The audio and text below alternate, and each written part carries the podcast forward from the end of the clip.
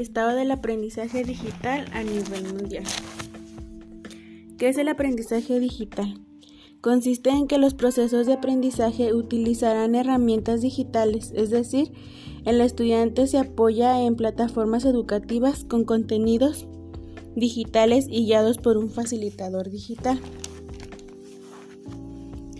La educación digital en México y en el mundo se han ponderado los planeamientos formulados en la resolución sobre la educación para todos. La educación digital es un concepto que corresponde a una política pública, cuyo contenidos y alcances dependen de la percepción de un determinado momento histórico que tengan las autoridades pedagógicas, gubernamentales y la sociedad civil de dicho concepto. ¿Cuáles son sus características? Se destaca en la manera implícita de concebir el proceso educativo y sus protagonistas, pues se parte del reconocimiento que nadie sabe todo y que por lo mismo se aspira a que todos aprendan aquello que aún no se sabe de manera aislada o conjunta, pero sí de manera continua y permanente.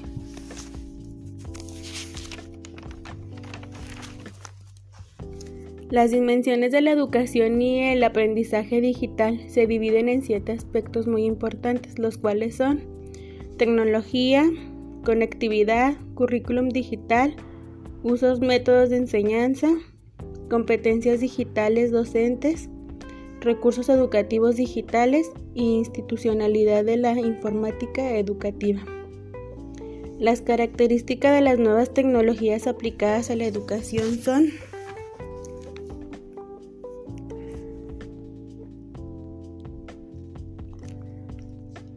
ampliación de la oferta informativa, creación de entornos más flexibles para el aprendizaje, eliminación de las barreras espacio-temporales entre profesor y estudiante, incremento de las modalidades comunicativas, potenciación de los escenarios y entornos interactivos, favorecer el aprendizaje independiente y el autoaprendizaje como la colaboración y el grupo, romper con los clásicos escenarios formativos imitados en las instituciones escolares, ofrecer nuevas posibilidades para la orientación y autorización de los estudiantes y facilitar una formación permanente. Las actividades de la educación digital son utilización de la plataforma de aprendizaje basada en el learning, sustitución por completo de la educación presencial por la virtual, modalidad educativa social de aprendizaje y desarrollo personal, interacción grupal en la formación de comunidades moderadas por tutores, acompañamiento virtual en todo el proceso educativo hasta el culminarios, plan de estudios adaptados a las necesidades de cada segmento definido. Los efectos de la educación digital es la comunicación generalizada por el medio del correo electrónico, implementación de los foros de discusión en la educación, difusión de los portales de, la, de los conocimientos, la interacción electrónica entre los ciberestudiantes y el autoaprendizaje por medio de los casos y problemas. Las características de las nuevas tecnologías aplicadas en la educación son equilibrar los procesos de pensamiento visual racional, propician el manejo de la información y el desarrollo de la creatividad, responden a las exigencias de la sociedad, favorecen la innovación, tienen un propósito instructivo, articulan lenguajes propios con códigos específicos, elaboran, recogen información, la almacenan, la procesan, la presentan y difunden. Permiten una formación individualizada, cada alumno puede trabajar a su ritmo de aprendizaje. Planificación del aprendizaje según sus posibilidades. El estudiante define los parámetros para realizar su estudio. La comodidad, pues la enseñanza llega al alumno sin que ésta tenga después que esperarse o abandonar sus ocupaciones. Y la interactividad. Las nuevas tecnologías ofrecen las siguientes posibilidades a la educación. Una ampliación de la oferta informativa y la creación de entornos más flexibles para el aprendizaje. ¿Qué se está logrando con el aprendizaje digital? adquirir las habilidades esenciales y necesarias para participar efectivamente en el entorno digital, además de convertirse en actores informados, responsables y en el entorno digital y hacer un uso eficiente de sus derechos y estar más conscientes de sus deberes.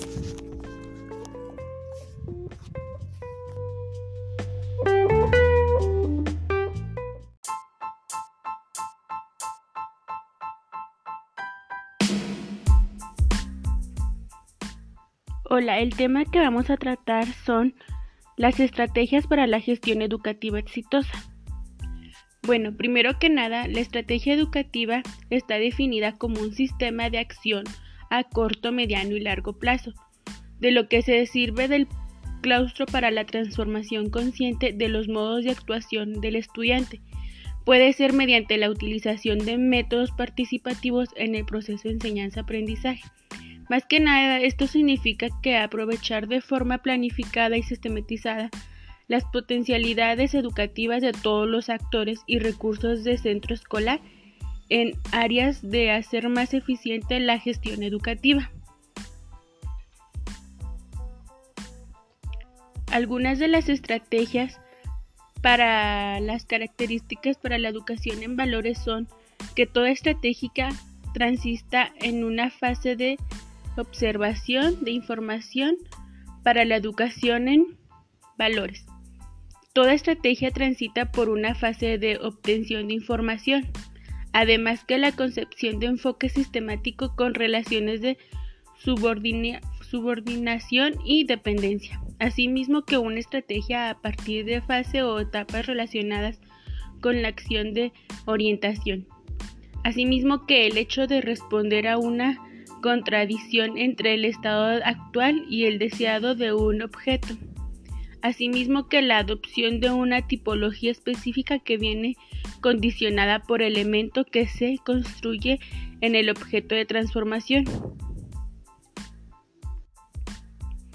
Las estrategias educativas son puntos arquimédicos para fortalecer el modo en que todos los actores que participan de la vida del centro escolar cada uno de sus momentos o dimensiones, o sea, sus objetivos, las tareas, los planes, las evaluaciones y ajustes, deben incluir a las estrategias identificados para que contribuyan en su implementación, monitoreo, evaluación y ajuste.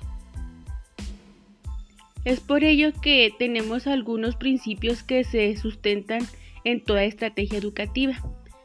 El primero que nada es optimizar recursos humanos y materiales. El siguiente es fortalecer el sistema de comunicación y diálogo entre los actores, como definir tareas específicas, determinar el tiempo necesario para realizar las tareas, especificar los recursos técnicos, financieros y humanos y por último, evaluar por objetivos en diferentes momentos. En estos principios deberán descansar todas las actividades que requieren el diseño de una estrategia educativa. Asimismo, como en la etapa de planeación, debe establecer cuáles son las tareas básicas y acciones indispensables para alcanzar el logro de los objetivos. Asimismo, debe definirse en el plan operativo el tiempo necesario para realizar y los responsables de la misma, quienes manejan los resultados de la evaluación en cada momento, quienes se responsabilizarán con el con el aseguramiento de los recursos humanos, técnicas y financieros necesarios que se requieran para cada tarea o actividad.